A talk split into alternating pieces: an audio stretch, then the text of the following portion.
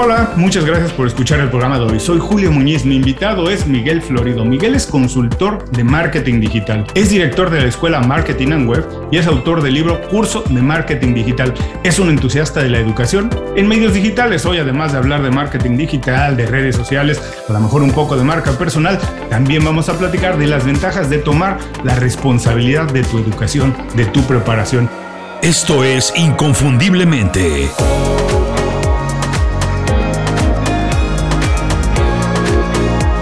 Sé extraordinario en lo que haces. Miguel, muchas gracias por hacer tiempo para platicar con nosotros. Bienvenido inconfundiblemente. Para quien no está familiarizado con tu trabajo, platícame brevemente cómo es que un consultor de marketing digital acaba con una escuela de marketing. Platícame eso y además, ¿cuál ha sido la parte más divertida de ello? En este caso, muchas gracias, Julio, por para mí un placer, un placer estar hoy contigo y participar en tu podcast. Entonces, bueno, eh, yo descubro a los 34 años eh, mi pasión por la formación. Lo había evitado toda mi vida. Es decir, eh, yo siempre he sido una persona súper tímida, una persona que le ha costado mucho hablar en público, exponer. Entonces, siempre que alguien me decía, oye, tienes que dar un curso, dar una clase, yo decía, no, no, no, no lo paso fatal, realmente es, no para mí, decía yo. Y a los 34 años he trabajado en una universidad y, el rector de esa universidad me dijo, tienes que preparar mm. un curso para formar a los profesores de la universidad. Entonces yo le dije, no, no, eh, pídeselo a otro, por favor, porque a mí eso no me gusta, no va conmigo. Y me dijo, mira, eh, igual me he equivocado yo. Yo creo que soy el capitán de este barco y tú marinero. O es al revés. ¿No? Y no digo, no, no se ha equivocado. Vale, eh, te vuelvo a formular la pregunta por si tienes alguna duda. ¿Tienes que preparar un curso de formación? Vale, perfecto. Prepara el curso de formación. Y fue una experiencia increíble. Fue una experiencia, me sentí inflado como un pez globo, la adrenalina disparada, las endorfinas disparadas, es decir, y justamente lo había evitado porque me gustaba, ¿no? Era algo que, pues como era muy tímido, me costaba. Y pues ese día dije, oye, pues si esto me gusta, ¿por qué no dedicarme a lo que más me apasiona, a la formación? ¿no? Evidentemente soy una persona que me gusta trabajar un proyecto por fases, en el sentido que dije, oye, pues si quiero trabajar y vivir de un proyecto de formación, pues oye, primero tendré que construir una marca, trabajar una marca, crear una comunidad, eh, conseguir una lista de personas interesadas, esto que decimos en marketing, los leads, ¿no? Eh, hacer formación y trabajando mi marca personal con un perfil formador, ¿no? Entonces, uní dos pasiones, esa pasión por la formación que acababa de descubrir con mi pasión por el marketing digital que llevaba toda la vida trabajando, ¿no? porque he estado siempre ligado al marketing y en la publicidad desde el año 2000, desde que se hacía páginas en PHP, ASP. Alguien dice, ¿qué dice? Este hombre está, está chalado. Sí, sí.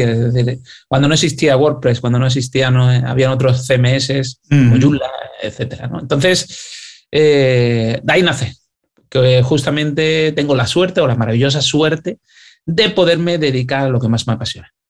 Oye, es curioso, eh, antes de ir un poco más a profundidad a esto de la formación, del marketing digital, me gustaría ver si hablamos un poco más de esto, que eh, dices que descubriste esto a los 34 años.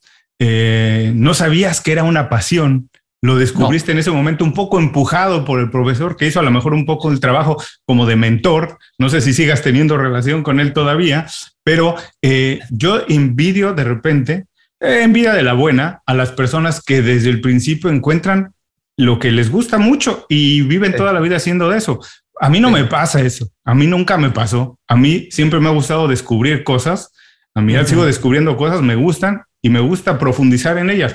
Eh, eh, a ti te pasó a los 34 años. Eh, platícanos un poco de esta experiencia de atreverse, Miguel, de por qué, de, de que yo creo que las pasiones pues uno no nace con ellas, uno las descubre a partir de hacer las cosas, de descubrir algo nuevo, algo a lo mejor en lo que tienes un poco de talento, dices en esto soy bueno, pero además me interesa, me gusta. Platícanos un poco de eso, del valor de atreverse para descubrir una pasión. Yo creo que, fíjate, eh, siempre digo, le digo a mis alumnos que la mejor inversión que puedes hacer es tratar de descubrir en aquello que más te apasiona. Es algo que cada persona lo descubre en una etapa diferente de su vida Y tristemente la formación actual, si nos remontamos a la formación pues, en el colegio, instituto, no está pensada para descubrir los talentos o las pasiones, sino está pensada para la normalización, es decir, que todos entren en un grupo llamado normal, todos somos normales y Como si se pudiera. Luego hay algunos que nos salimos de lo normal y, y somos un poquito cabra loca, loco perdido, ¿vale? Eh, nos enloquecemos por esa pasión que tenemos, ¿no?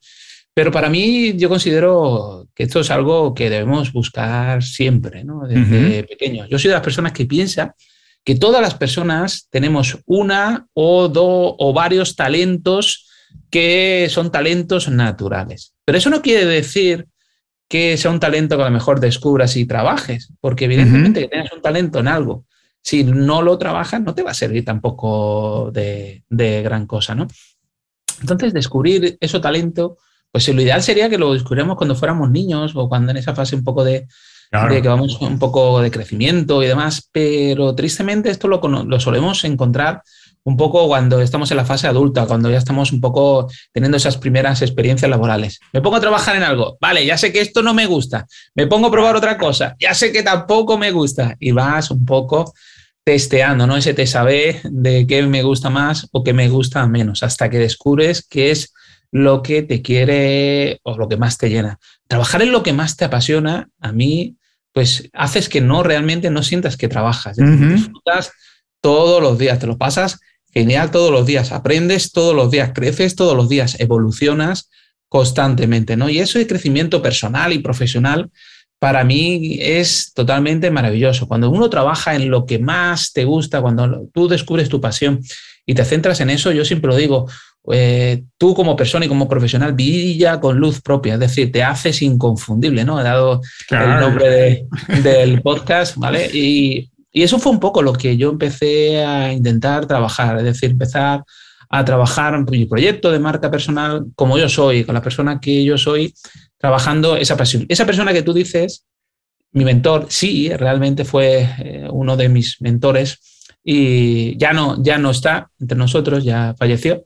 Eh, eh, pero fue una persona con la que crecí, aprendí muchísimo y a la que le debo muchas cosas. Yo lo veo como una persona, un mentor siempre tiene esa capacidad visionaria, ¿no? De adelantarse a lo que te va a venir, ¿no? Y esa persona siempre me lo decía, me lo decía, es que Miguel, tú has venido a este mundo para hacer grandes cosas, ¿no? Y, y siempre me trataba de empujar hacia, hacia el lado que él consideraba que, que bueno, pues eh, aunque yo considerara lo contrario, pues tenía esa capacidad de mentor, ¿no? Y eso es maravilloso. Sí, muchas veces eh, nosotros tenemos algunas habilidades, como dices, todo el mundo tiene algo, pero verlo desde otro ángulo, que muchas veces es el trabajo del mentor, eso ayuda a cosas que tú no te das cuenta que tienes, el potencial de crecer, pero alguien lo está viendo desde otro ángulo. Es tan sencillo como cuando te paras en un lugar distinto a ver las mismas cosas, las ves de manera distinta. Ahora, decías que cuando trabajas en algo que te pasa a ti, en algo que te gusta mucho, sientes que no es trabajo. A mí me pasa también lo mismo, afortunadamente. No es que todos los trabajos que he hecho en mi vida me han encantado, pero todos han tenido algo que he disfrutado. Y ahora la verdad es que siento que tengo el mejor trabajo del mundo porque platico con gente, conozco, aprendo, tengo que aprender y compartir. La verdad es que siento que es el mejor trabajo o por lo menos el mejor trabajo para mí cada quien deberá tener sus, predilecciones y eso, pero, y sabes que esto también que se habla de que cuando trabajas en algo que, no te, que te gusta mucho, es como no trabajar. Yo en eso no estoy muy de acuerdo porque para mí sí es un trabajo. Para mí, yo siento el compromiso de que es un trabajo, tenemos colaboradores en la compañía, que hay que cumplir con ellos, además, no, no solamente financieramente, emocionalmente, ayudarlos a desarrollarse. Entonces, sí es un trabajo, pero mi pregunta ahora es, eh, y decías, hay muchas personas que encuentran algo, toda la vida trabajan en ello, pero Miguel, se puede triunfar. Como te dijo tu profesor, se pueden hacer grandes cosas trabajando en algo que no te apasiona. A ver, se puede conseguir resultados trabajando en algo que no te apasiona. Sí, porque las personas trabajamos capacidades, ¿no? Y, son habilidades eh, que en este caso vamos eh, trabajando y, y afinando con el tiempo, ¿no? Entonces, eh, tú puedes ser, aunque no te guste algo, muy bueno. ¿Por qué? Porque te has formado mucho, eh, tienes mucha experiencia en ese sector y lo tienes el proceso muy, muy, muy afinado. ¿no? Entonces eh, puedes llegar a, a, ser alguien muy bueno en una determinada cuestión, ¿no? Pero independientemente de, de eso, eh, yo considero a la persona que tiene una, una habilidad innata, una habilidad innata. Natural. Que, natural, que trabaja esa, esa habilidad innata, evidentemente se come con patatas, como decimos aquí en España, a la otra persona.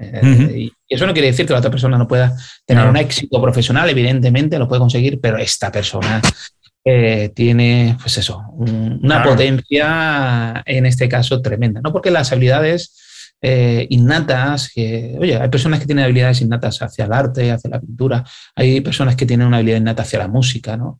O hacia el deporte, ¿no? Y entonces esa persona tiene un plus adicional, tiene algo que evidentemente hace que la diferencia del resto, ¿no? Tú puedes trabajar y ser muy buen músico, tú puedes trabajar y ser muy buen deportista, pero no vas a llegar a ese nivel que va a llegar esa persona con esa habilidad innata. Evidentemente, de nada sirve, como digo siempre, si no la trabajas, porque hay que trabajarla exactamente igual que pues eso, el que no la tiene. El que no tiene habilidades eh, pues eh, a lo mejor le cuesta más tiempo conseguir esas capacidades. A lo mejor la curva de aprendizaje es mayor, ¿vale? Pero eh, la persona que tiene esa habilidad innata, pues esa curva de aprendizaje es muy, mucho más rápida, llega mucho más rápido al objetivo, ¿no? Entonces, evidentemente, eso al final es tiempo, tiempo de nuestra vida, y el tiempo en marketing es dinero.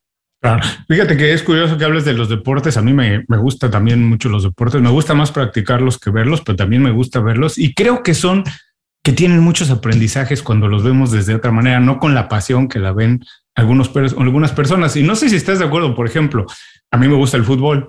No soy eh, fanático de un equipo, pero me gusta ver un buen partido de fútbol. Y entonces notas la diferencia. Por ejemplo, hablando esto de las, de las habilidades natas, naturales que alguien tiene.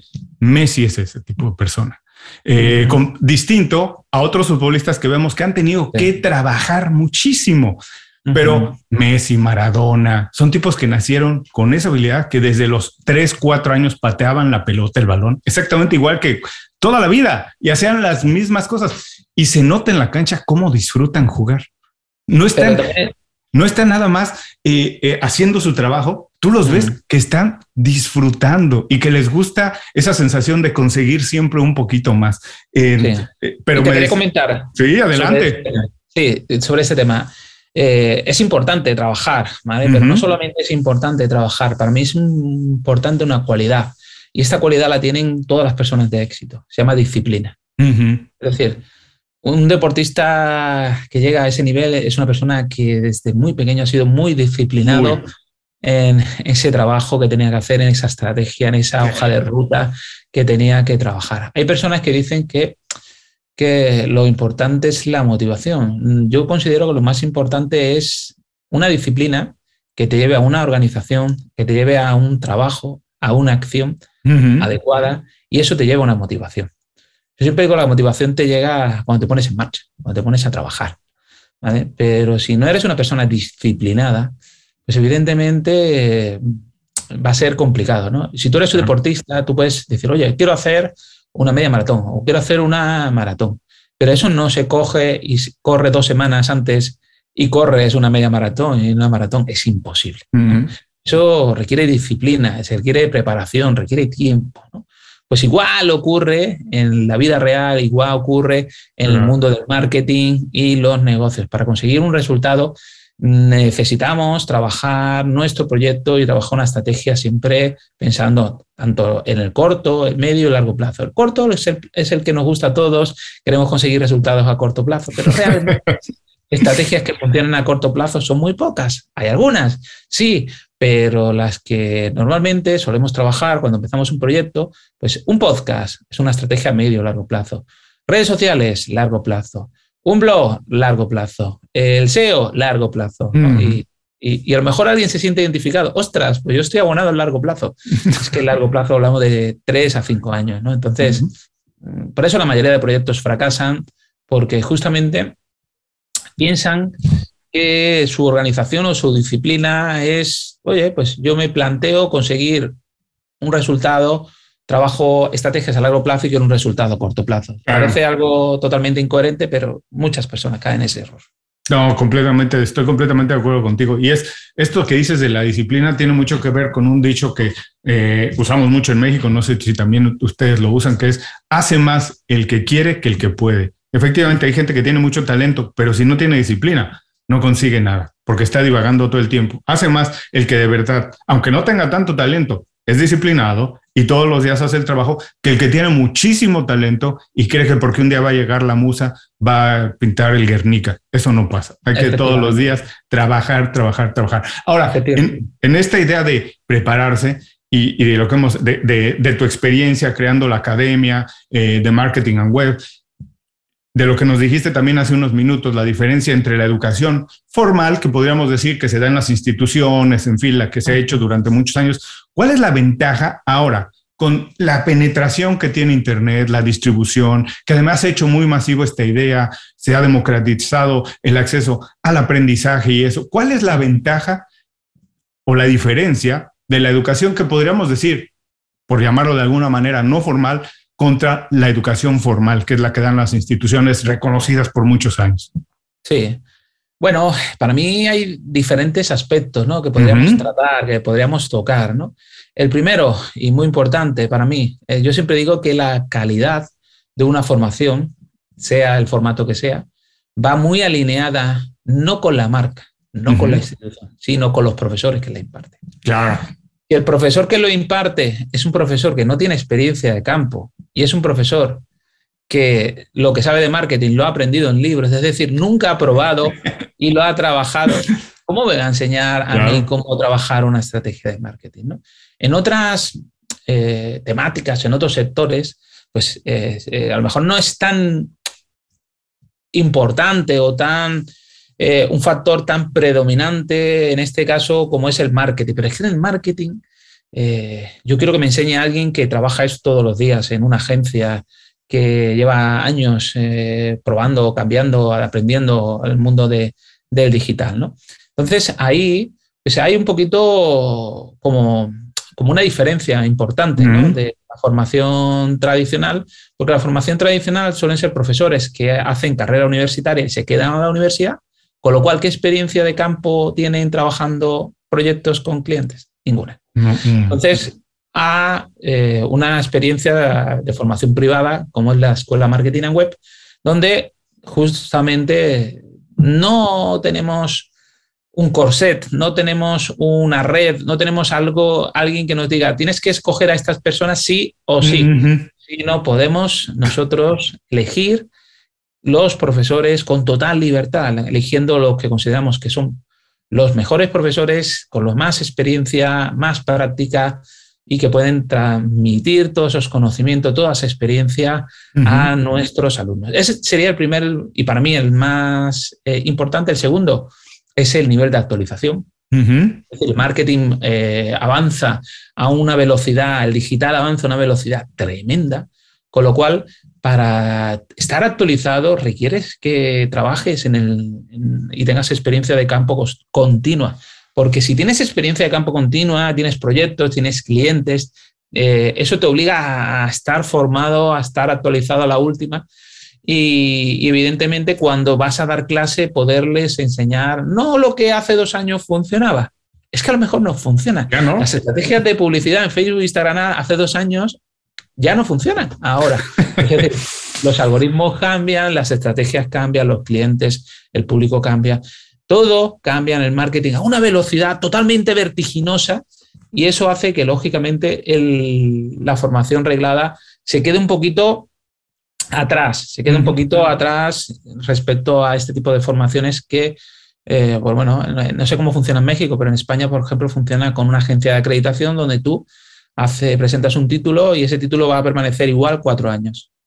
¿Tú te imaginas una formación en marketing igual cuatro años? La misma de cuatro años. Es que no tiene ningún sentido. Un año es viejo, un año es mucho tiempo ahora. vale, pues entonces, claro, eh, en este caso, pues eh, ese es el principal eh, problema que tenemos a nivel de actualización. Luego, son formaciones depende ya de la, situación. Yo creo que la formación es un mecanismo para abrir mentes, para abrir oportunidades, abrir puertas. Pero yo creo que la formación solamente se queda a mitad de camino. Es decir, la persona que hace esa formación la hará con unos objetivos, con unas metas. Entonces, para mí, la formación tiene que ayudar a la persona a conseguir esa meta. Es decir, esa formación, nosotros en las escuelas incluimos mentorización, es decir, mm. acompañamiento del alumno para aquel alumno que quiere conseguir trabajo, ayudarle a conseguir trabajo. Aquel alumno que quiere lanzar un proyecto, ayudarle a lanzar su proyecto. Aquel alumno que tiene un proyecto, mm, ayudarle a mejorar las estrategias para mejorar los resultados con su proyecto actual. Es decir, cuando nos formamos, lo que aprendemos lo queremos aplicar a algo en concreto. Esa aplicación es cuando ya ha terminado la formación en la universidad o en la escuela de negocios y entonces me surgen 200.000 dudas que me vendría genial alguien que me dijera, vale, esto no, esto sí, esto lo de esta forma y me ayude, pues oye, eh, a, por así decirlo, acertar en mi trabajo, en mi proyecto, etc. Hay mucha gente que dice, y yo estoy parcialmente de acuerdo, que aprendemos mucho de las equivocaciones, aprendemos mucho de los errores. Sí, es cierto, es cierto que aprendemos mucho de los errores, pero yo me cuestiono cuánto tiempo perdemos. ¿Cuánto tiempo perdemos en esa estrategia que no funcionó? ¿Cuánto tiempo, meses, horas invertidas en algo que realmente al final no funcionó? Sí, evidentemente vamos a tener una experiencia, un aprendizaje, pero ese tiempo invertido, ¿cuánto dinero es? Es decir, al final, a mí me gusta, oye, yo me parece bien eh, que podamos aprender de nuestros errores, todos lo hacemos, pero tampoco tiene que estar mal visto hacerlo bien a la primera o que funcione a la primera. O aprender de los errores de otros. Sí. ¿Por qué solamente de los propios? Correcto. Ahora, eh, mira, hay varias cosas que me anoté por aquí que hablaste que son muy interesantes. Por ejemplo, esto de la calidad del profesor, de quien te está impartiendo las clases, que tiene que ver con la experiencia y que no sé si conoces, seguramente conoces el libro de Padre Rico, Padre Pobre, que es algo de lo que decía Robert Kiyosaki, que decía él, bueno, yo fui a la universidad y me estaban dando clases de economía tipos que nunca habían trabajado economía, ¿no? O sea, eran profesores falsos, hasta que finalmente se inscribió en este curso de real estate, de bienes raíces, y que le daba la clase a un profesor que efectivamente se había dedicado toda su vida a vender bienes raíces y le enseñaba la economía de las bienes raíces, que es una diferencia abismal alguien que ha hecho el trabajo de campo que, de quien no. Porque además, no sé si compartes esta idea conmigo, yo, yo soy defensor también mucho de, de, los dos tipos de educación. Creo que la experiencia de la universidad es maravillosa, pero no es completa. Es muy buena, hay que aprovecharla al máximo. Pero desde mi perspectiva es que la educación empieza exactamente cuando terminas la educación universitaria, porque ahí te dan formación, ahí te están formando como persona, como trabajador, como, como profesional, pero no te están educando. Como dices, la educación es abrir la cabeza, ver las cosas desde diferentes puntos de vista. Ahora, esto me interesó mucho que dices que eh, lo que hablabas de que a lo mejor hoy uno o dos años en la experiencia es mucho tiempo y que las cosas están cambiando rápidamente. Yo creo que no solamente en el marketing digital, yo creo que prácticamente en todos los terrenos las cosas cambian todos los días, ¿no? Todos los días cambian y hay que estarse actualizando. Pero para las personas que nos escuchan, Miguel, y que tú le dices, oye, tu educación, tu preparación no va a terminar prácticamente nunca, porque todos los días tienes que más o menos actualizarte de esto. A lo mejor alguien que se siente un poco amedrentado, asustado, dice, ¿cómo es posible si lo que ya no quiero es estudiar, lo que quiero es trabajar? Esto es una trampa que vamos a tener que estudiar. ¿Cómo les podemos decir de lo que se trata, que no es una trampa? ¿Qué les puedes decir? ¿Qué consejo les puedes dar para decirles, cuidado, ojo, no es una trampa, no es que vas a vivir toda la vida encadenado a la educación? ¿Cómo les podemos decir?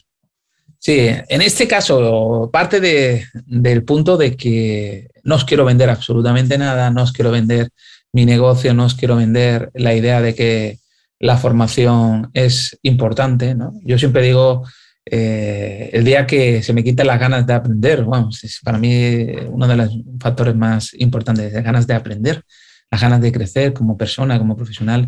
Oye, es que eso es de las cosas más maravillosas que hay, aprender, ¿no? Eh, cuando tú eres profesional de cualquier temática, ¿vale? Pues eh, intentas siempre ofrecer el mejor servicio si tienes clientes o en este caso si te dedicas a la formación, eh, a tus alumnos ofrecerles la mejor formación. Eso requiere, en este caso, que le dediques constantemente tiempo a la formación. Yo en mi caso eh, hago un mix, es decir, me formo con entidades o personas externas y luego dedico un tiempo de formación autodidacta. Me gusta mucho aprender de manera autodidacta, pero evidentemente cuando no tienes esa cualidad de, aprendizaje autodidacto, de, manera autodidáctico, pues evidentemente eso te va a hacer que tengas una curva de aprendizaje más lenta, ¿no? Y, quizás mm, haciendo una formación dirigida, pues vas a ir avanzando un poco más rápido. Pero separa de tu tiempo, mínimo, mínimo una hora de aprendizaje al día para dedicársela. No te digo para ver tweets, no te digo para ver... Eso no es educarse en redes sociales. No, no te digo eso, sino te digo para dedicar una hora de, al día de calidad a formarte. ¿no? Da igual la formación que hayas hecho. Yo estudié ingeniería informática. Me enseñaron Modula 2, Pascal. ¿Quién utiliza eso a día de hoy? Si cuando ya terminé la universidad ya era obsoleto, eran lenguajes totalmente obsoletos. ¿no? Entonces dices, ¿qué hacía yo? Pues al mismo tiempo que estudiaba en la universidad, por mi cuenta me formaba de manera autodidacta. Así, eh, desarrollé una capacidad de aprendizaje de manera autodidacta tremenda. ¿no? ¿Por qué? Porque me di cuenta de que esa formación era incompleta y que tenía yo que formarme por mi cuenta. Recuerdo yo el trabajo final, cuando lo presenté, recuerdo que el profesor me decía, eh, tienes que explicarme cosas porque no entiendo cómo lo has hecho, porque no lo has hecho con aplicaciones, cosas que te hayamos enseñado. Es decir, a través de qué mecanismo, metodología, y yo les explicaba un poco toda la metodología y cómo lo había hecho y cómo lo había aprendido, pues eso, formándome. A día de hoy, mira, tenemos YouTube, una cantidad de información tremenda, tenemos blogs, una cantidad de información tremenda, tenemos podcasts, eh, una cantidad de información muy cualificada al alcance de cualquier persona. Pero siempre digo, la formación, si solo te aprendes, pero no lo aplicas, es decir, si solo leo, vale, me he quedado más o menos con la idea, pero no pruebo a ver si funciona, pues claro, se me, queda un poco a mitad de medio camino, ¿no? Es como no haber aprendido. Oye, esto, a, ver si me puedes ayudar con esto. Me parece muy importante que nos dices eh, que tú combinas y tienes un poco de formación autodidacta y además tienes con personas externas que son expertos en un campo y te, y te ayudan a aprender. Pero yo he dicho y pensado últimamente que todo el mundo debería aprender nuevamente a aprender de manera autodidacta, porque en la escuela no nos enseñan necesariamente eso. En la escuela nos dicen qué lecturas tenemos que hacer, qué temas tenemos que aprender. Como tú decías hace unos minutos, así no se abre la mente. Así al contrario, nos están limitando las opciones en lugar de dejarnos volar, nos están limitando. Entonces no nos enseñan a aprender y la gente cree que sabe aprender, pero no lo sabe hacer. ¿Cómo le podemos decir a las personas? Ahora, como dices, hay YouTube, hay muchas herramientas, pero para las personas que nos están escuchando que no saben ni por dónde empezar, ¿Cómo, ¿Qué tengo que aprender? Alguien dice, no sé cómo actualizarme, qué tengo que aprender, cómo hago, dónde busco. ¿Cómo puede empezar alguien a aprender, a aprender de manera autodidacta? Yo siempre digo que un primer, un primer punto puede ser hacer una formación que te abra la mente, en el sentido de, a modo de descubrimiento. Quiero hacer una formación 360 grados sobre una temática en concreta y, quiero ver un poco qué es a donde más me apasiona, hacia qué, para ese descubrimiento, ¿no? ¿Qué es lo que más me gusta y hacia dónde me quiero dirigir? Eso es para mí una fase importante.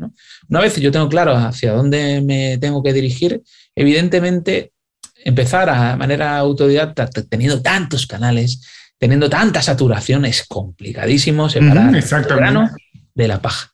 Es complicadísimo, ¿no? Yo te recomiendo pues, que empieces con un listado pequeño de profesionales a lo que sigues y aprendes de ellos.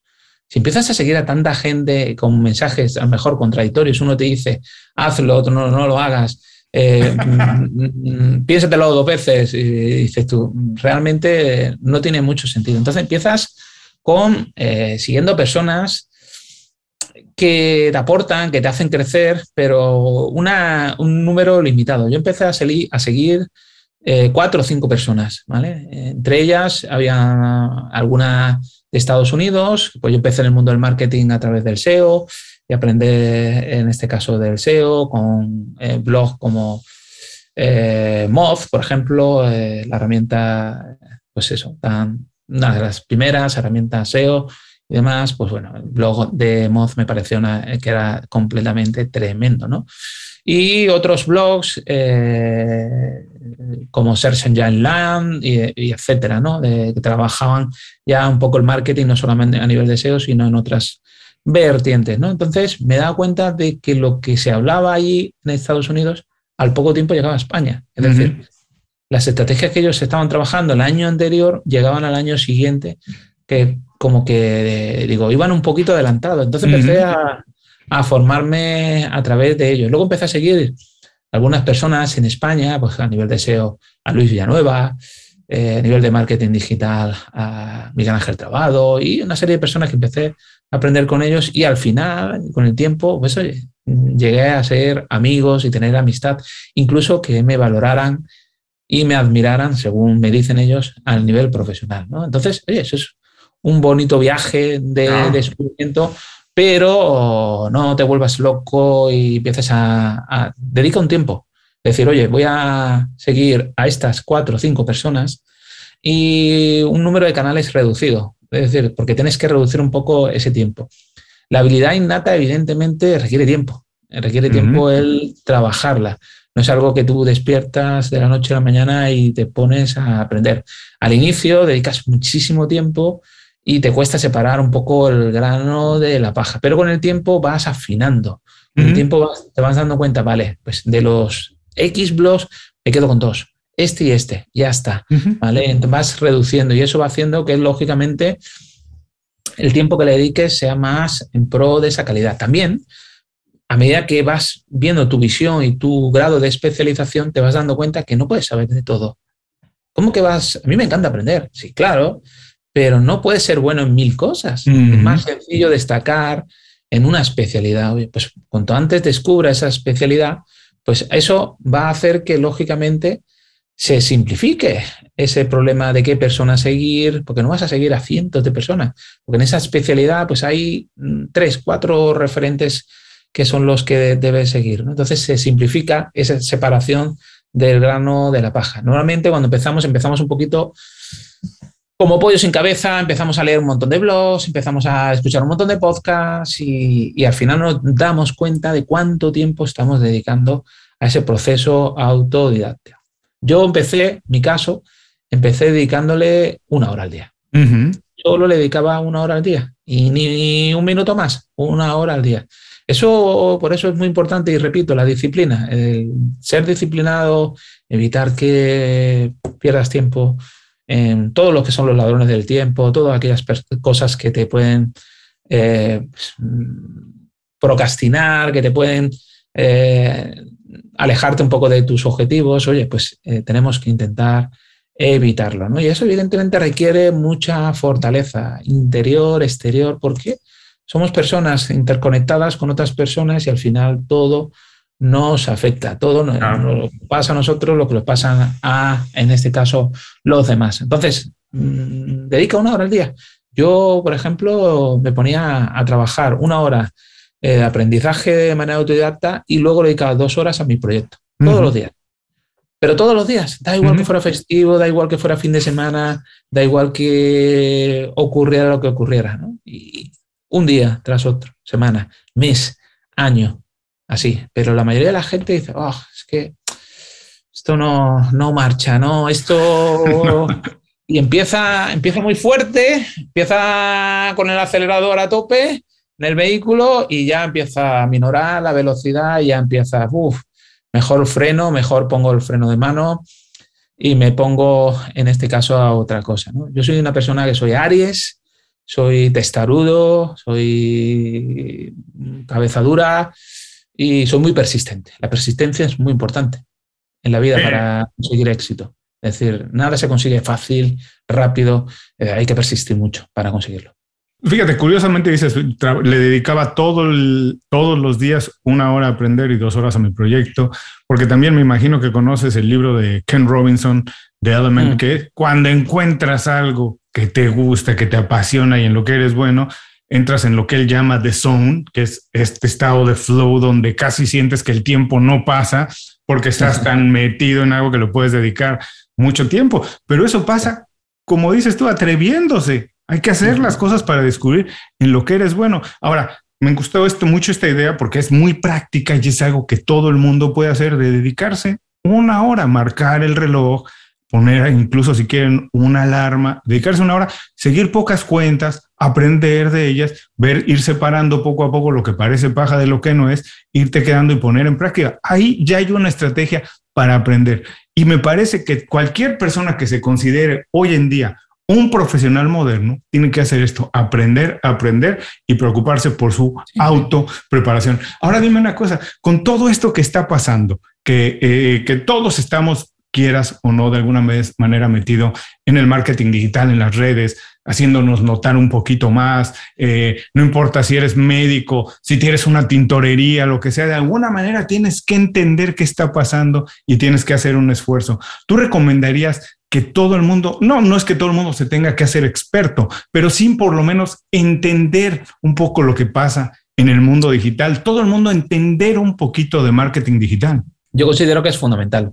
¿Por qué? Porque si tú, da igual, tienes una tintorería, da igual, tú eres, un fisioterapeuta, eh, da igual, eres un podólogo, da igual, eres lo que sea, ¿no? Eh, realmente, si quieres tener control de tu proyecto, tienes que estar formado.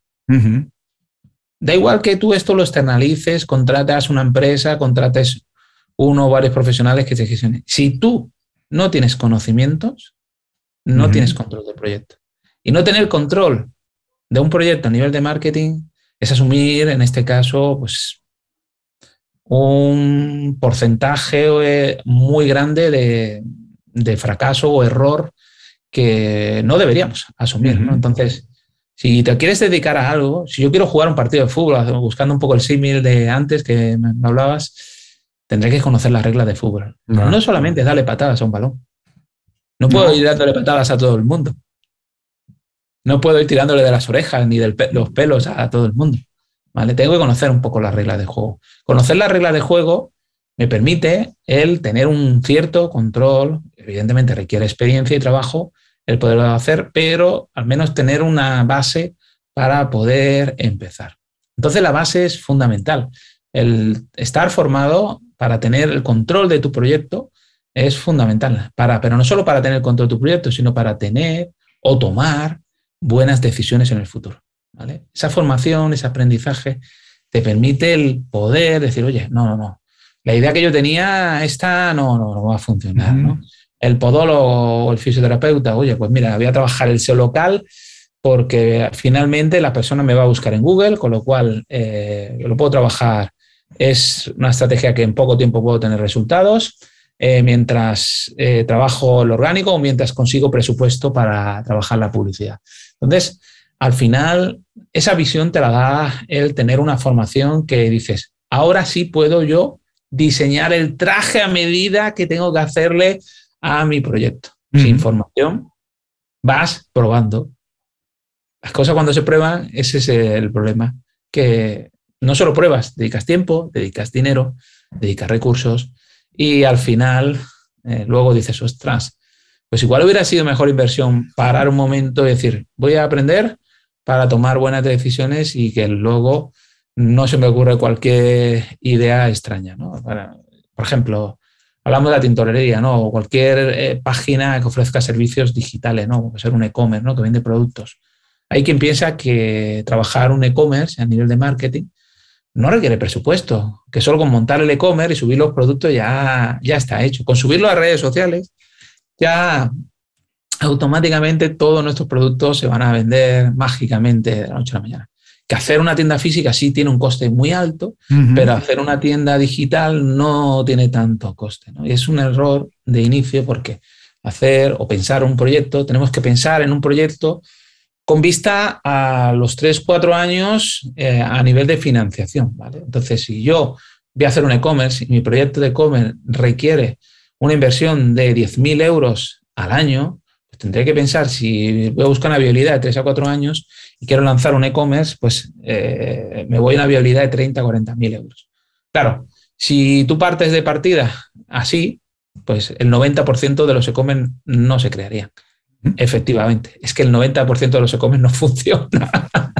Porque realmente, claro, piensan que dicen, no, esto yo lo comparto en el Facebook, en Instagram o cualquier red social y ya automáticamente funciona. No, no digo que haya algún e-commerce que con poco presupuesto haya conseguido, hay siempre algún caso, alguna excepción, que como todo en la vida, pero lo normal es que si tú quieres presencia, eh, eh, con un e-commerce, pues oye, lo más rápido es la publicidad, Google Ads.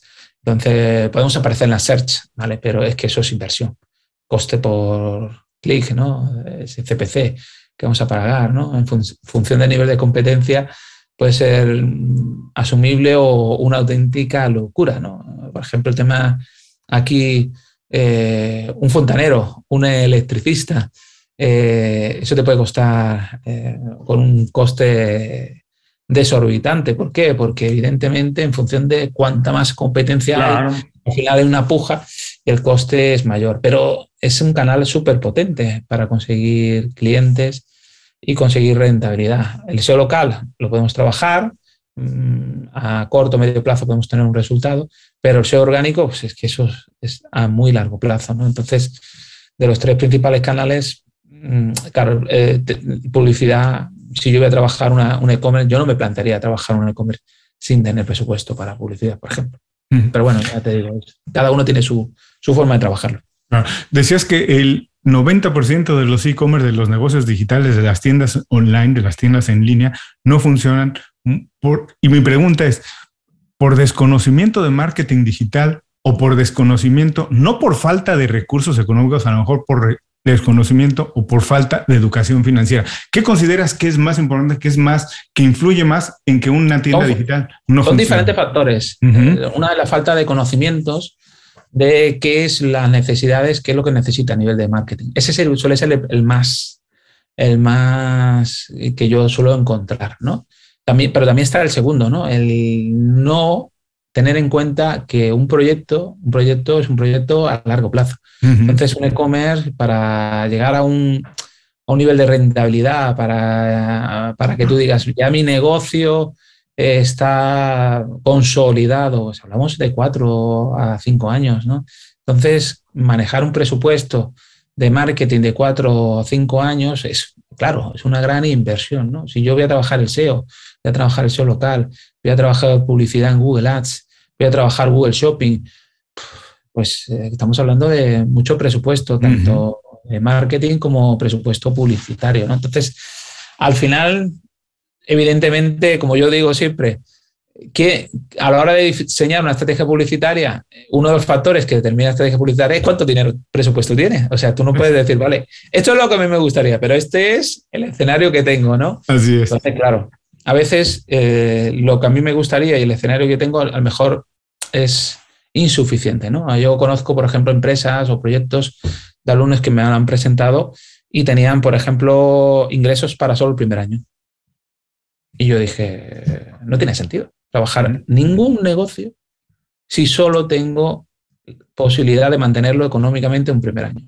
Es decir, ningún negocio va el segundo año a ser ya rentable y estar funcionando. Que el segundo año tenga algún brote verde, algún beneficio, pero vas a seguir teniendo más gasto que beneficio. ¿no? Entonces eh, yo le dije, no lo hagas, es decir, no te gastes ese dinero, lo vas a tirar, lo vas a tirar. ¿no? Y, y he tenido alumnos que, que, como veo que lo veo bastante empecinado con la idea, le digo, mira, pues no, te acepto el proyecto y no puedes ser alumno de mi escuela, porque estoy convencido de que no va a funcionar, entonces es que no, no quiero. Y luego a lo mejor al año o los dos años me han dicho, me fui a otra formación, hice el proyecto, no funcionó, he perdido todo el dinero. Que tenía que haber hecho caso.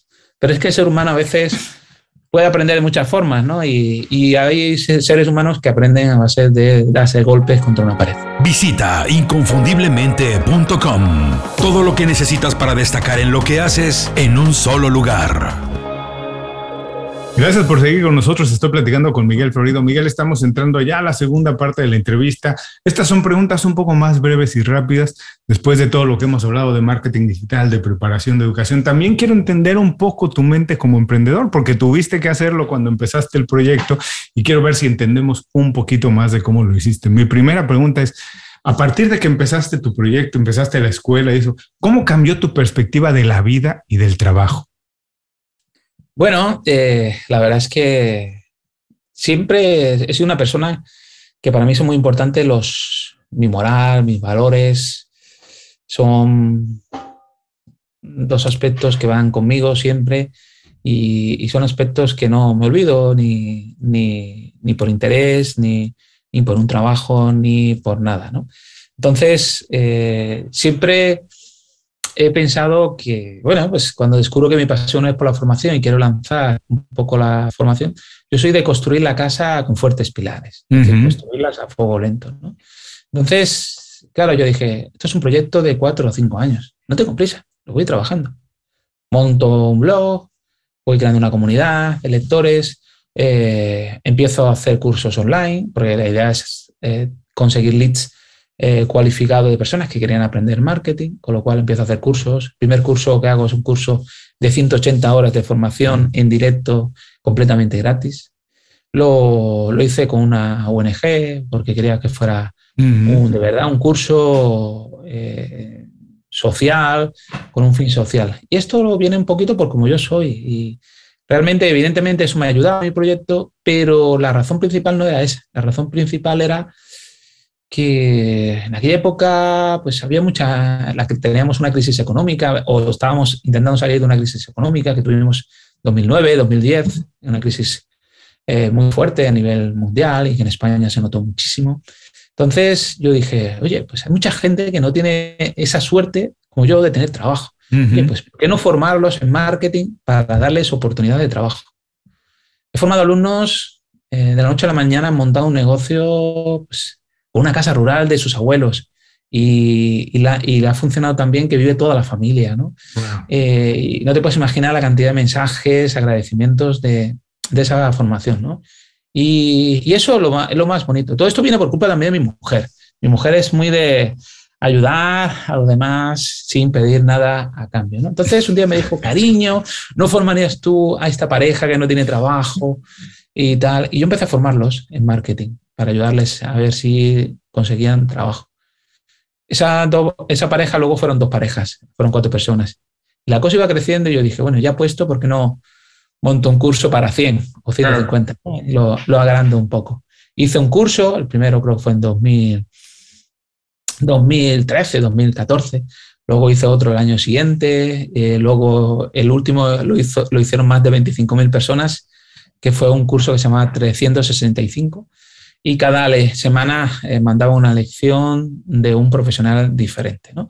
Entonces, eh, claro, evidentemente mi marca creció muchísimo con esos cursos. Conseguí muchos leads, pero el objetivo principal no era ese.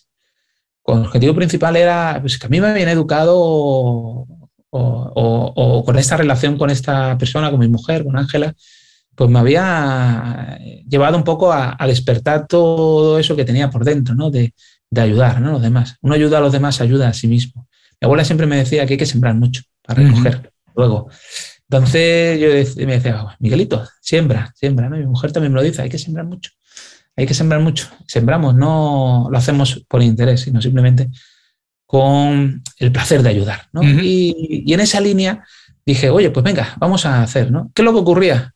Pues mm, yo hacía un curso de formación y llevaba a lo mejor, cuando digo liar, yo soy un liante en positivo, ¿no? Yo decía, oye, ¿me ayudarías con este curso? Los llamaba, yo le decía, oye, soy Miguel Florido, ¿me conoces? No me conocía a nadie, decía, no.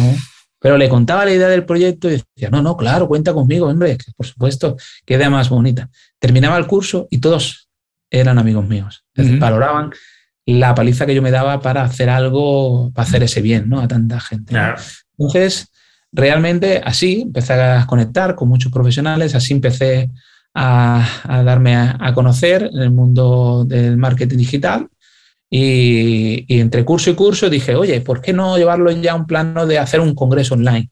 Ya no a 100 personas, ya no a 1000 personas, sino a formar ya a decenas de miles de personas, ¿no? Y, dimos el paso a, creo que eh, esta, este, en mayo tenemos Territorio de SM, que creo que no sé si es la séptima edición, o esta edición ya, eh, llevamos 6, 7 años ya haciendo eventos online masivos, y este año pretendemos llegar a 40.000 personas que se formen sin ningún coste, totalmente gratis, en este caso en nuestro evento. ¿no? Entonces, al final, cuando trabajas un proyecto, siempre lo digo, tienes que, a mí me gusta mucho hacer un viaje, de viajar dentro de cinco años, y es, oye, ¿qué productos te gustaría estar ofreciendo ya, ya con la escuela de formación montada? ¿Qué, qué cursos, qué posgrados, qué, qué, todo?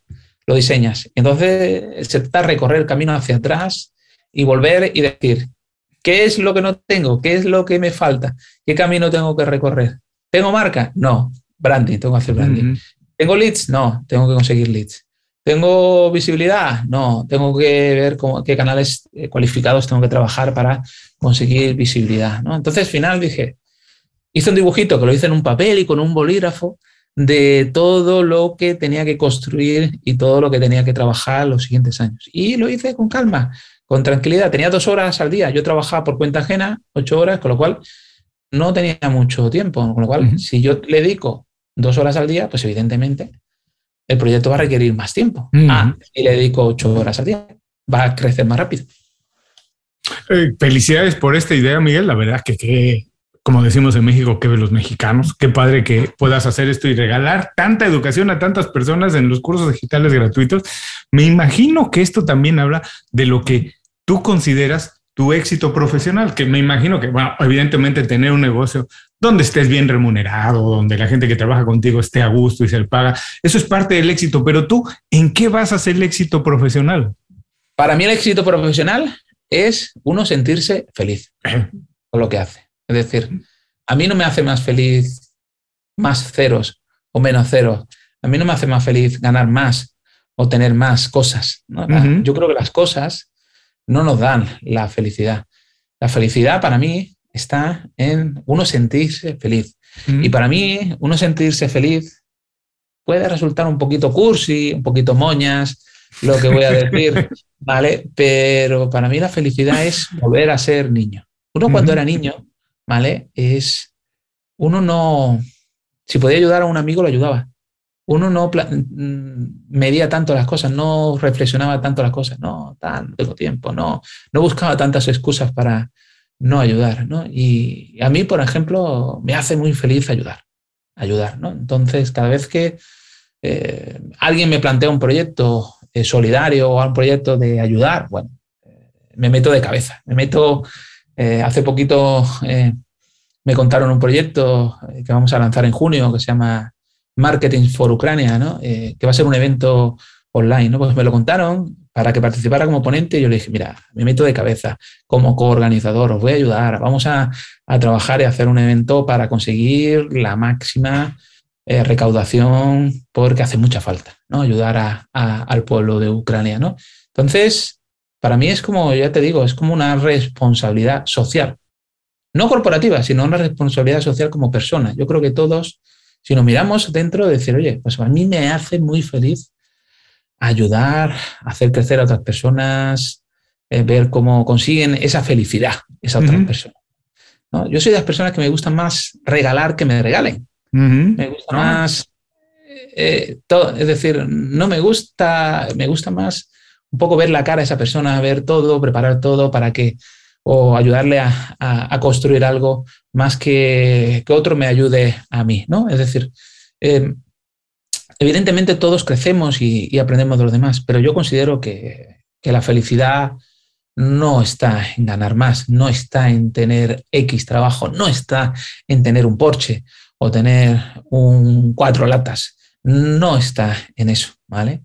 Está en mirar hacia tu alrededor y darte cuenta que eres un ciudadano del mundo estás aquí para ayudar a los demás, ¿no?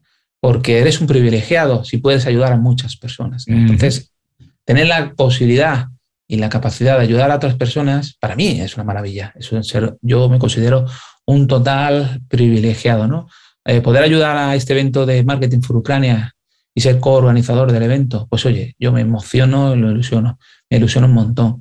En la época del confinamiento, pues yo dije, oye, vi un youtuber que recaudaba 10.000 euros en una hora para donar a un hospital, ¿no? En aquella época que los hospitales iban con, con bolsas de basura porque no tenían material sanitario para, para, protegerse. Yo decía, yo tengo que hacer algo, yo tengo que hacer algo. Mm. Y cogí el evento de ese año y toda la recaudación del evento, los 11.000 euros, lo destinamos al Hospital AFE de Valencia en la, el envío de material. Yo podía haber mandado material directamente allí, pero yo le dije que me lo mandara allí a mi escuela, que yo iba a alquilar una furgoneta y lo iba a llevar en persona, cargando las cajas. Yo era como un niño. y para mí la felicidad es eso, es pensar y volver a ser niño. Eso lo decía, eh, lo decía bueno, eh, lo decía John Lennon, lo han dicho grandes músicos, grandes eh, profesionales en la, eh, muy brillantes en la, historia, que uno no debe perder nunca esa parte de niño que tiene de, sensibilidad, de, demás, ¿no? De, oye, a lo mejor eres un, eres un, privilegiado y tienes la oportunidad de ayudar. ¿Cómo no puedes ayudar? ¿no? Pues yo estuve en un evento hace unos días y dije, oye, tengo que conseguir ponentes, patrocinadores para este marketing for Ucrania y, la, cena iba, oye, mira, y veía una persona que yo le veía sensibilidad para este tema y yo le decía, oye, mira, eh, ¿te animas a dar una ponencia? Me animo a dar una ponencia, Miguel. Me animo a poner dinero, lo que me digas que haya que poner. Yo, fíjate lo que te digo, me dijo, yo dedico una sexta parte de mi tiempo a hacer proyectos sociales. Es que a mí eso es, es una cosa súper importante en mi vida, ¿no? Y digo yo, ojalá hubiera más gente así, más gente que, que, dice, dedica una parte de su tiempo a ayudar a los demás, ¿no? Eso, para mí, es el camino un poquito hacia la felicidad. Que tú puedes ser un profesional de éxito si llegas a una super empresa y te sientes, pero al final eso, al final cuando termines de esa empresa, te vas a llevar todos esos títulos, todos esos cargos. No, vas a empezar una empresa de totalmente de cero. Eh, de toda esa gente que, ¿qué te vas a llevar? ¿sabes? Al final en esta vida no te llevas nada material, no te llevas cosas, ¿no? Pero sí te llevas la huella que has dejado en otras personas. Y esa huella para mí es lo más importante. Bueno, gracias por compartirnos esto. Lo dices muy bien en el sentido que para muchas personas esto suena como un poco barato, suena como chistoso, raro. La idea de de, encontrar la felicidad no en cosas materiales, mm. pero los ejemplos sobran. Ahora, tenemos, es difícil combatir con tantos mensajes que nos envían a través de los medios masivos de comunicación, de las redes sociales, que supuestamente el éxito es otra cosa. Es difícil despojarse de eso, pero de verdad que cuando alcanzas una madurez y dices, yo no necesito eh, tener la, la, cuenta bancaria de Jeff Bezos para disfrutar una tarde, a lo mejor eh, ayudando a alguien o nada más estando, estando de verdad con mi pareja.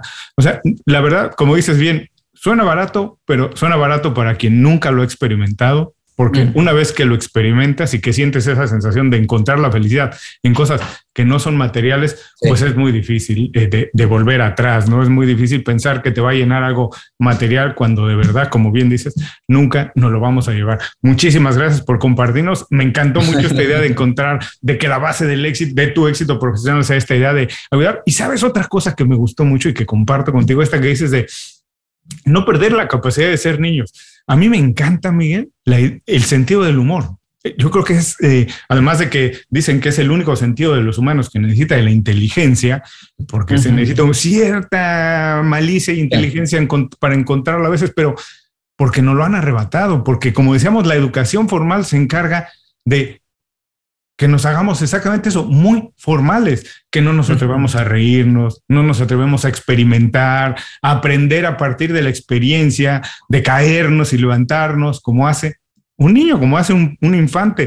Ojalá que nunca perdiéramos esa capacidad de verdad, porque es eh, otra, te, comento, una, otro de los invitados alguna vez al podcast, José Tillán, que fue mi jefe y hace mucho tiempo también vino al programa, decía que le dije, danos un mensaje para que la gente eh, pueda disfrutar. ¿Qué haces cuando quieres disfrutar? No me acuerdo un poco cómo era planteada la pregunta, pero él dijo, mira Julio, lo que yo hago, y ojalá lo pueda hacer más gente, es en la tarde me acuesto en el pasto, como cuando era niño, nada más, a ver cómo oscurece la tarde, cómo van apareciendo las estrellas. Y cuando tienes la oportunidad de hacer eso, no hay nada que te puede llenar más. Ojalá nunca pierdan esa capacidad. Y de verdad, tiene toda la razón. Así que esa idea también de ayudar, y no solo ayudar, de no perder la capacidad de ser un poco niño, yo creo que es importantísima. Y como dices, si en eso podemos basar nuestro éxito personal o profesional, pues estaría increíble. Ya no te voy a quitar mucho más tiempo, Miguel, porque eh, nos has regalado muchísimo, pero antes de irnos, esta pregunta es, es un poco tramposa para ti, pero me gusta advertirlo.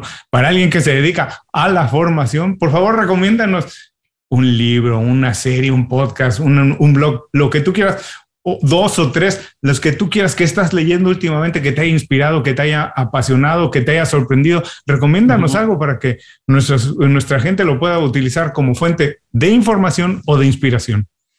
Mira, eh, yo soy una persona que me gusta mucho, me gusta mucho ver series, me gusta mucho eh, ver películas y demás.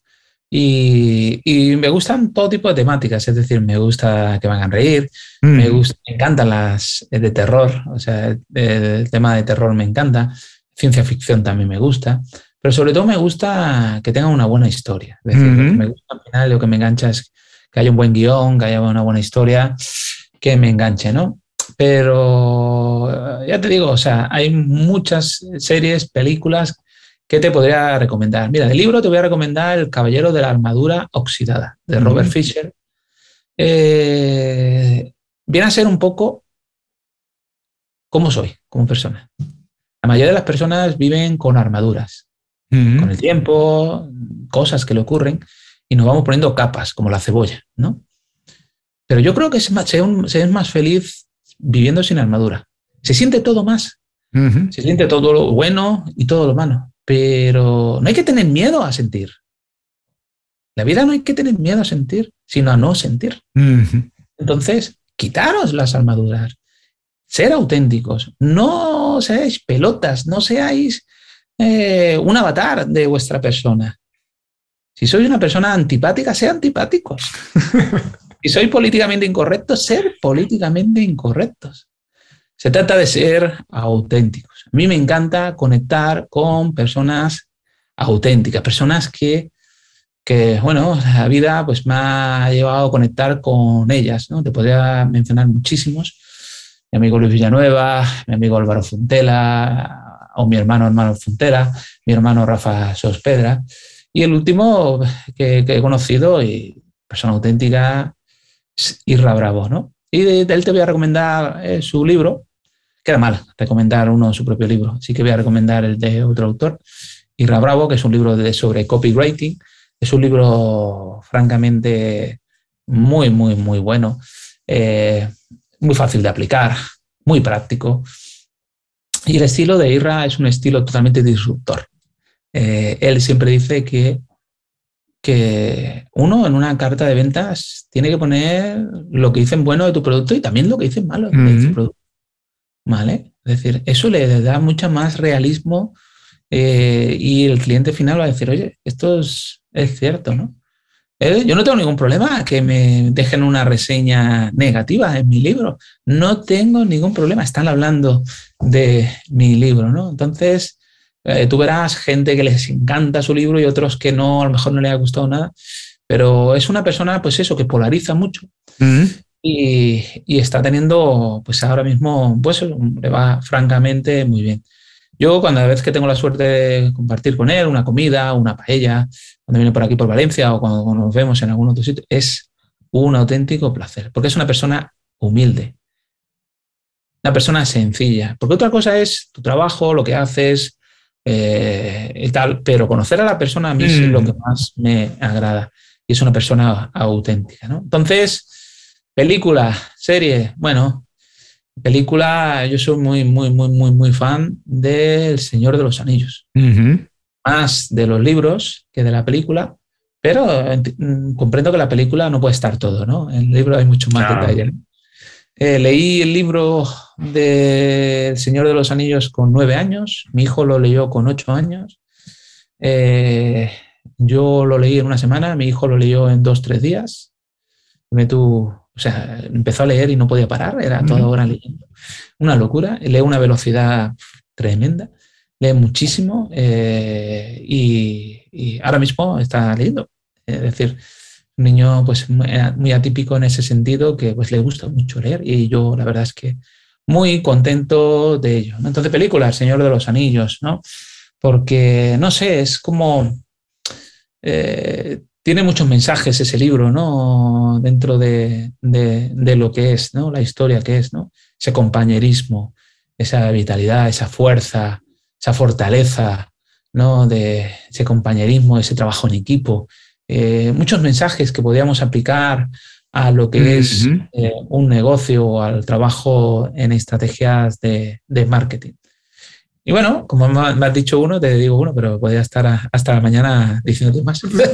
Tendremos, que hacer un episodio nuevo solamente para hablar de libros, series, películas. Y ahora las dos no se preocupen, quien está escuchando o viendo esto y no puede tomar nota ahora, no se preocupe, vengan un poquito más tarde a las notas del programa donde dejaremos las ligas directas, los enlaces directos a las recomendaciones de Miguel, que por lo que se ve, te encanta el storytelling, tanto el libro que nos recomendaste como la serie que nos recomendaste son ejemplos perfectos de storytelling. Tú no te atreviste a recomendar tu libro, nosotros sí lo recomendamos. Recuerden que también vamos a dejar la liga al libro de Miguel, curso de marketing digital, aquí en las recomendaciones del programa. Sí, no se preocupen, vengan un poquito más tarde y ahí dejaremos los enlaces. Ahora ya sabes, esto, adelante, adelante. Sí, ese es mi primer libro. Mi segundo libro eh, ya que me, das pie, ¿vale? Es el eh, curso de publicidad digital y embudos de venta, que escribo junto a otros autores, Rubén Máñez, Coba Díaz, Carlos Pinzón y Antonio Ortega. El tercer libro eh, sale este año, es un libro que, que, voy a aplicar, que voy a escribir con Rubén Máñez, que se va a llamar Curso de Community Manager vamos a centrar en la parte de redes sociales, eh, completamente para formar cómo consideramos que se deben trabajar, en este caso, una buena estrategia de redes sociales y un buen trabajo, ¿no? Para, en este caso, obtener resultados. Y el cuarto libro es un libro que quiero escribir eh, con una psicóloga.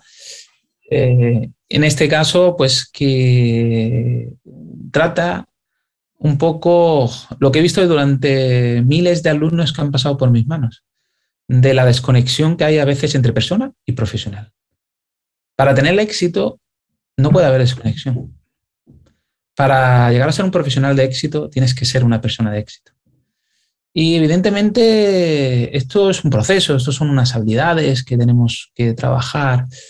entonces he dicho, oye, ¿por qué no hacer un libro que trabaje esa, tanto las habilidades de desarrollo personal como las habilidades profesionales para emprender un proyecto, que conecte parte personal con la parte profesional. ¿no? Y ese es mi cuarto libro que, si Dios quiere, el año que viene saldrá a la luz. Así que, bueno, en segundo del instituto de BUC, tenía eh, la edad de mi hijo, aproximadamente unos 14 años, escribí una novela que ganó un premio novela junto a mi amigo eh, Salvador Estudillo, y la profesora me decía, oye, dedícate, que esto es lo tuyo, y tal, claro, pero de matemática me decía, dedícate a las matemáticas, que esto es lo tuyo, el de física, todo me decía que se me daba bien muchas cosas y que me dedicara a lo que ellos eh, impartían, ¿no? Y fíjate, escribí esa novela con máquina de escribir, 130 o 140 páginas, así, dándole las... Tal, se llama La Piedra Diamantina. Eh, eh, tristemente me mudé varias veces y perdí la copia de la novela, una pena, porque si lo hubiera tenido, lo hubiera podido publicar, hubiera sido maravilloso. ¿No está eh, publicado? No, no, no. Eso se hizo como un trabajo en, el instituto, donde teníamos que trabajar una novela. Entonces, a mí me, gustaba mucho el terror, leía mucho sobre Howard Phillips Lovecraft, Stephen King. Eh, y a mi amigo le gustaba mucho el tema de la historia, la época medieval. Entonces hicimos una historia de terror mm, en la etapa medieval, ¿vale? Eh, mezclando ¿no? ambas temáticas, ¿no? Eh, con datos, fechas reales, de personajes reales y todo fechado y demás. Hasta el punto que nos invalidaron la novela, decía que dos niños de 14 años no podían escribir eso.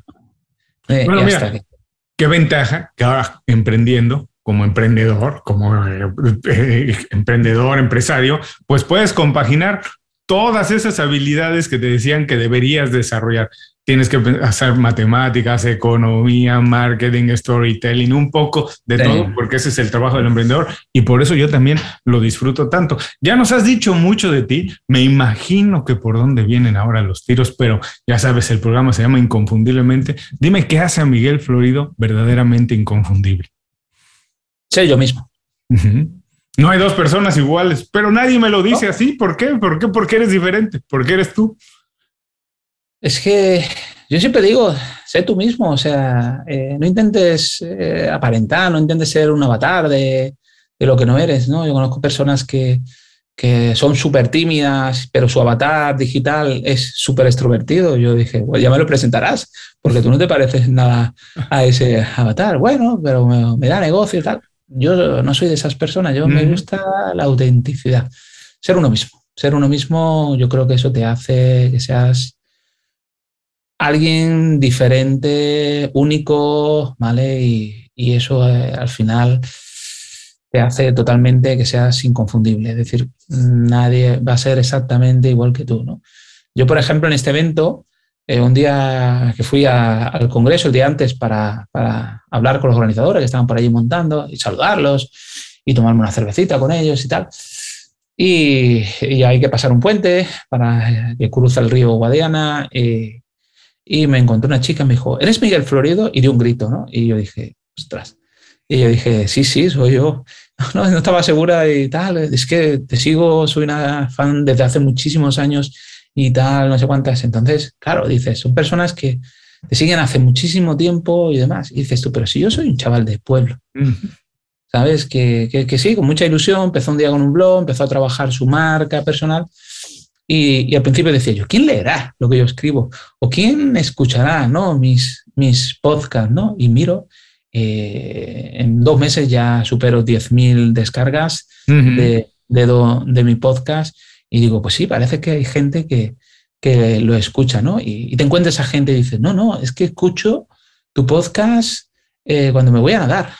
O sea, me pongo, digo, yo no sabía que existían unos auriculares que te puedes poner nadando y se pueden mojar y puedes escuchar el podcast. Qué maravilla, ¿no? Qué espectacular, ¿no? Entonces, no intentéis ser personas que no sois, sed vosotros mismos. Esa será vuestra mejor propuesta de valor, vuestra propuesta diferencial, porque no hay nadie exactamente igual que vosotros. ¿no? Y al final se trata de conocerse uno mismo, conocer tus miedos, conocer tus limitaciones y no evitar esas cosas, esos miedos, sino al contrario, enfrentarlos, que te hacen crecer. ¿Vale? A mí me costaba mucho hablar en público, pues dijo yo, oye, ahora me pongo delante de 500 personas a dar ponencias en congresos y, y, cuento una historia y se ríen, y cuento una historia y se emocionan, y, yo digo, ¿de qué os reís? Y se ríen más, y, piensan que es algo ensayado. No, o sea, yo preparo una presentación, no la vuelvo a ver hasta el día de, la ponencia y yo me subo allí y cuento cosas que a lo mejor tienen algo relación con lo que hay detrás o no, ¿sabes? Y, y, al final lo que intento es tocar a la persona, ¿no? Tocar, formar, pero de una forma, pues eso, como yo soy, ¿no? Como, como persona, ¿no? De una, una forma rígida. Pues se trata de eso, de, de encontrar un poco tu, tu, forma, tu foco, tu tono, tu estilo, y, a ello. Y no te preocupes si no le caes bien a alguna persona. No le puedes caer bien a todo el mundo, tienes que ser asertivo y, y la vida, pues oye, tienes que tener claro que lo que haces es lo que quieres hacer y tiras para adelante. No, es que a esta persona le caigo mal, no a esta persona, pues, eh, pues todos eh, le caeremos mal a alguien, ¿no? Es normal, es lógico, ¿no? Y eso evidentemente no va a hacer que dejemos de ser lo que somos. Así que yo os animo a quitaros la armadura, a quitaros las capas de cebolla, a ser más auténticos y a ser vosotros mismos. Pues con eso nos vamos a quedar. De verdad, vamos a ser nosotros mismos. No se preocupen, pues si no le gustan a todo el mundo, como dice Miguel, es prácticamente imposible. Miguel, muchísimas gracias de verdad por dedicarnos tiempo y por compartir todo esto con nosotros. Antes de irnos, dinos dónde podemos saber más de ti, dónde podemos seguirte, dónde está tu trabajo.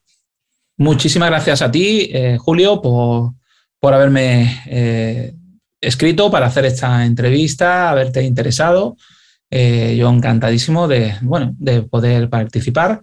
No he estado nunca en México, pero bueno, siempre se da la, la oportunidad, pero tengo amigos mexicanos, eh, buenísimas personas, como mi amigo Eric, como mi amigo Claudio, bueno, y, y les mando un, un, abrazo muy fuerte a ambos, ¿no? Uno de ellos es alcalde hasta de su pueblo, maravilloso. Ah, va, va, tenemos que ir juntos a visitar al alcalde, entonces. Sí. Y, en este caso, bueno, pues eh, me podéis seguir en marketingandweb.es o en mi escuela, escuela.marketingandweb.es. Me podéis seguir en YouTube, en el canal de la Escuela Marketing Web o en el podcast de la Escuela Marketing Web.